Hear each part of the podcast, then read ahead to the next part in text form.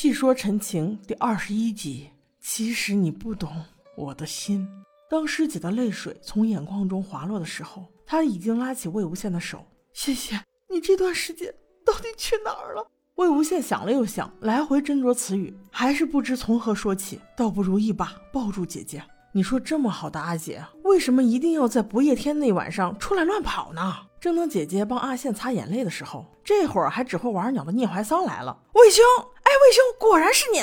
这边说话边就想搂住魏无羡一把，可是谢显轻盈一闪，躲开了聂导的手。魏无羡此刻犹如惊弓之鸟，几乎是人人都防啊。为了缓和尴尬，魏无羡立刻抓住聂导的手。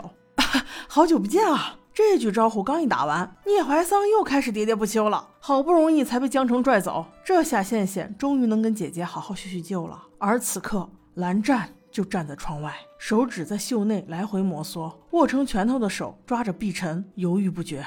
那心上之人就在屋里，可是自己却没有任何立场可以进去。这走与不走之间，还真是磨人呐。而在另一边，不夜天温室的老巢温若寒终于体会到了失子之痛，他家老二也挂了。但是这个消息对他来说并没有什么影响，他反而更加激进地说：“哼，射日射日，我倒要看看你们怎么射下我这天上的太阳。”看来这个温若寒还是有后招啊。这话说回来，难道就只有蓝湛挂念魏无羡吗？魏无羡此次回来，除了他师姐还有江澄以外，就是蓝湛了。这不在专门设给魏无羡接风的喜宴上，蓝湛就没有出席。谢显心不在焉啊，眼神就没有离开过蓝忘机的那张桌子。他心里知道，忘机兄应该还在生他的气吧。就连赤峰尊责备他没有待见的话，他都是耳旁风一般一笔带过了。重生之后的魏无羡，在众人眼里更嚣张了，嚣张到在为自己办的接风宴上，竟然提前离席，就只为在蓝忘机的窗前。站那么一会儿，原来他是听到了一首悠扬的曲子，于是便闻声而去，看到了窗边蓝忘机弹琴的背影，想要一走了之，但步伐却又不随心意，怎么也挪不开了。他便对蓝湛心里充满了愧疚和委屈。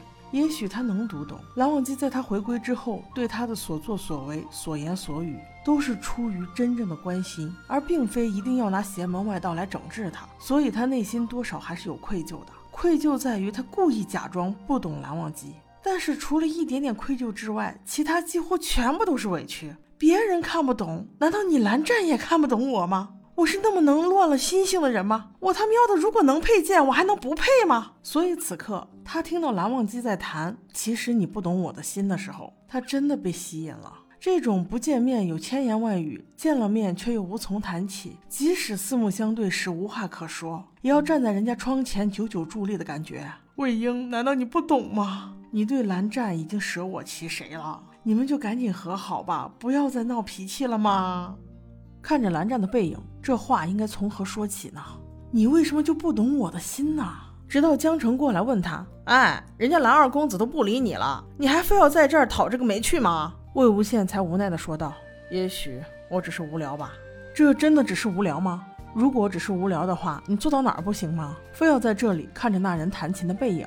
这首曲子导演真的是费了心了，改编了上世纪最火的一首相思的情歌。其实你不懂我的心，放在此处真是恰到好处啊！因为望羡二人此刻都在互相埋怨，你为什么不懂我的心？就这样，相思之情又隔了一晚。”第二天的时候，姐姐去给阿羡送汤，这才知道那把墨色竹笛原来名曰陈情。当姐姐准备去把汤送给江城的时候，还被羡羡埋怨道：“怎么给江城留了这么多呀？”她不知道的是，除了宝贝弟弟以外，姐姐心里还有一只孔雀呢。师姐走后，大家各自修炼。就这样，到了第二天，泽无君终于来了。赤峰尊召集大将们开会，可是江城到哪儿也找不着魏无羡，只能边埋怨边请姐姐帮忙找一找。哪知这可怜的羡羡，这会儿正在荒郊野外，用自己的意志力和陈情搁那练鬼呢。要是没有他这番付出，大家再怎么厉害，也打不过翁若寒的阴铁呀。江城独自来到了议事的众人面前，正好听见金子勋搁那逼逼叨叨：“啊，就那个魏无羡厉害吗？我们赤峰尊还杀了温家的老大温旭呢，这不也搁这等呢吗？他以为他杀了温朝有功就可以这么嚣张吗？”这话里话外的，不但拍了赤峰尊的马屁，而且顺带着羞辱了魏无羡和江城一把。这小人嘴脸暴露无遗呀！不过赤峰尊还是有点生气了。还好西城哥哥及时打了圆场，他知道忘机此时不便开口，于是便对江澄说：“江宗主，魏公子没来，倒也无妨，烦请会后将重要事宜转达于他即可。”哇哦，这么好的哥哥，瑶妹冲呀！好的，我们话说回来，目前战场上的形势虽然局势有所倾斜，但温氏的杀手锏绝对不是他的二子，而是他的阴铁。就目前看来，死尸傀儡一批接着一批，但凡是受伤的修士，也会逐渐转变成温氏的傀儡，这样子子孙孙无穷匮也。我方真是有些吃不消啊！赤峰尊也是明白这个道理，他意在擒贼先擒王，但苦于没有克制阴铁之法呀。正在此时，魏无羡闪亮登场，他被姐姐从荒郊野外叫了回来。赤峰尊，也许这阴铁不足为虑，这语出惊人，还真是嚣张啊！西城哥哥立刻问道。那魏公子不妨明说。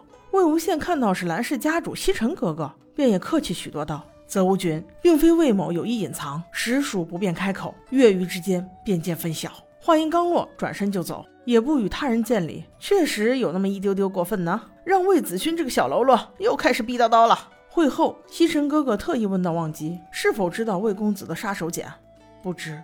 蓝忘机此刻心存疑虑啊，虽然他知道魏无羡有利用怨气的本领，但对抗阴铁估计也没有那么简单吧。忘机思来想去，又开口反问兄长：世间之事是否都有定规定法？蓝曦臣此刻活得通透啊，为了不让亲弟弟孤独终老，细致地告诉他道：无论是这世间之事，还是品诣人心，自然都是无定规、无定法的，关键还是要看此人心之所向啊。真的要给哥哥点赞呐！话及此处，魏婴和江澄二人从远处走来，四目相对之时，略有尴尬之意。魏无羡向前施了一礼，微笑着似有话要说，却欲言又止，眼神扫过蓝湛，却又迅速移开。无奈之下，只能转身走了。江澄快步跟了上来，却也无从开口，就这么擦身而过。看着魏无羡的背影，西城哥哥问道：“忘机啊，你若担心魏公子，便可以……”这话还没有说完，便被蓝忘机堵了回去。没有。话音刚落，蓝忘机便甩袖走了。我说呀，蓝二哥哥，你骗得了别人，你骗得了自己吗？这不不知道选的哪条道，就默默的又来到了魏无羡的房间外面。这大白天的，你在人家门口转来转去，让人看见了，你说路过都不太合适吧？这想要敲门的手在袖子里藏来藏去，你也藏不住啊。还好此时走过来的是阿姐，要不真是大写的尴尬呀。原来是羡羡不在屋子里，姐姐顺道问了一下阿羡最近的情况。蓝忘机也没说别的，他也不是那多嘴的人，只希望江厌离能够劝劝羡羡，邪门外道还是少用。但这一幕却被躲在一旁的魏无羡看到了，而且误会了。他以为关于夷陵监察寮的事儿，蓝忘机会背后告他一黑状呢，立刻走上前打断了他们的对话，拒蓝湛于千里之外，道：“蓝湛，你在跟我阿姐说什么？”我记得我跟你说过，我们江家的事情，你蓝二公子最好不要插手。